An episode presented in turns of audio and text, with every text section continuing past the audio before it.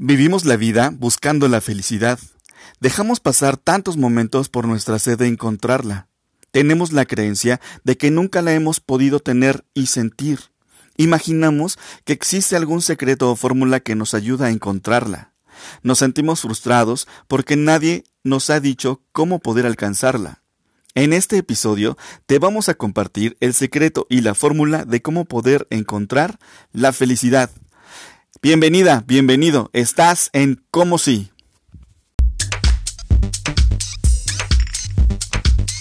Eras una vez un hombre que tenía una sed profunda de ser feliz. Había intentado saborear ese precioso elixir de la vida sin mucho éxito. Un día decidió ir a ver a un sabio, que tenía la fama de saberlo todo. Cuando llegó le preguntó Maestro, ¿cuál es el secreto para alcanzar la felicidad? El sabio respondió, No lo sé. ¿Cómo es que no lo sabes? replicó el hombre, con gran decepción. Tú eres sabio y lo sabes todo. El erudito insistió. En verdad no lo sé. En esta búsqueda no hay recetas de cocina. Lo que sí puedo darte son los pasos hacia la infelicidad. Son muy prácticos. Si los llevas a cabo, tu vida estará llena de amargura. Te lo garantizo. He aquí las actitudes que conducen a la cima de la infelicidad. No aceptes o asumas ni la más mínima dosis de responsabilidad en ninguna de tus acciones. Cuando erres, siempre échale la culpa a los demás, a Dios, al destino, a las circunstancias, a la mala suerte, a la economía, a tus hijos, a tu esposa, a tu esposo, a tu jefe, a tus trabajadores. Así en ese afán de proteger tu ego, vivirás pensando que todos los que te rodean están equivocados, menos tú, y por lo tanto nunca tendrás que pedir perdón a nadie. Haz que la valoración de tu ser dependa de los que te rodean o de las circunstancias. Que tu día empiece cuando alguien te sonríe o cuando alguien te saluda, y no cuando tú te despiertes a la conciencia de que existes y vuelvas a sentir el vibrar de la vida. Apágate a los factores circunstanciales, siéntete bien si salió el sol y triste si está nublado hoy. No te atrevas a definirte como ser humano sin antes pedirle su opinión y permiso a los demás, sobre todo a los que tienen prejuicios contra ti no te embarques en la desgastante tarea de proteger tu ego. No practiques la racionalidad. No te dejes guiar por el dictamen de la recta razón. Que tus emociones controlen tu mente y tu vida, aunque actúes en contra de la lógica más elemental. De esa manera serás como una rueda de la fortuna. Serás impredecible y las personas tendrán serios problemas para relacionarse contigo. Pero también puedes pensar que ellos son inmaduros e inadaptados. Practica el negativismo y proponte hacer tormentas en vasos con agua.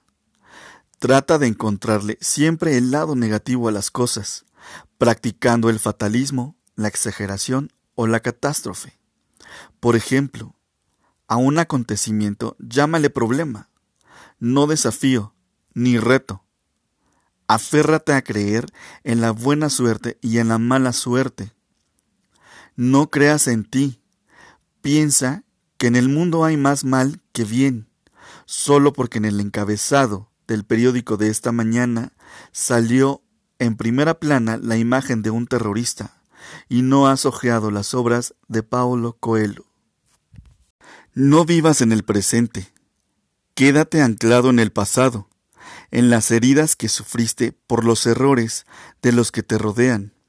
Nunca renuncies a la idea de que el pasado pudo haber sido mejor.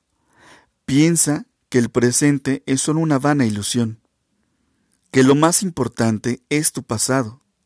Es más, piensa que tú eres tu pasado, y así revivirás en tus emociones, lo que te pasó. Visita el presente solo cuando la tragedia toque el timbre de tu casa.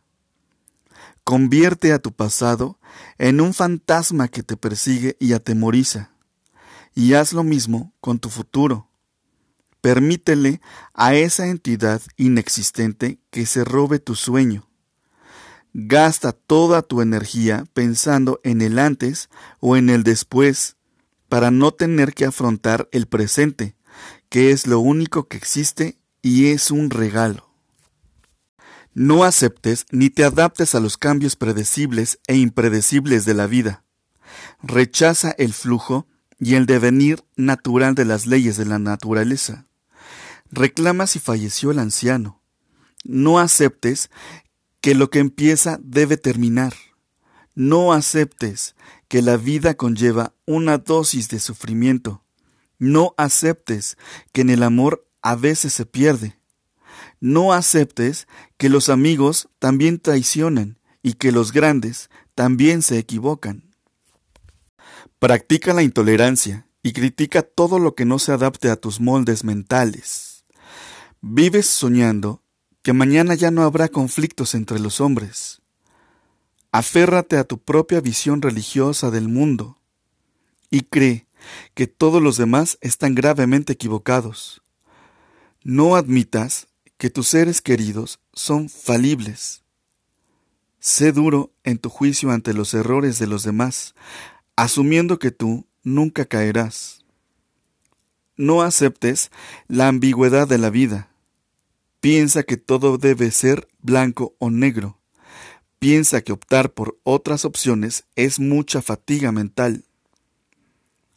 No tengas un sentido de misión en la vida. Que no te importe el hacia dónde voy. Vive en la vida sin planes, sin metas, sin sueños y sin ideales. Piensa que tú solo eres el producto de las fuerzas ciegas de la naturaleza las cuales te arrojaron a la existencia por azar y sin preguntarte si querías venir. Vive pensando que no hay un diseñador eterno que te llamó a la existencia por amor. Sé un eterno cazador de conflictos. Apágate los ambientes nocivos. Asociate con personas problemáticas, conflictivas, no altruistas, sino egoístas e insensibles al dolor de los pobres y de los débiles. Que tu lema sea alcanzar lo que tú quieres a toda costa, sin importar lo que los demás necesitan. No les creas a quienes proclaman que la vida tiene un profundo sentido y un gran propósito, independientemente de las circunstancias que nos rodean, incluso, incluso la enfermedad y la tragedia. Practica el hastío, el sinsabor y el sinsentido y créeles a los que dicen que la vida es una pasión inútil. El sabio subrayó, Este es el sendero que te llevará a la amargura existencial. La decisión está en ti. Los poetas dicen que la felicidad es una forma de navegar por el amor. Yo creo que la felicidad es difícil de definir. Y concluyó, mi deseo es que te propongas no ser infeliz.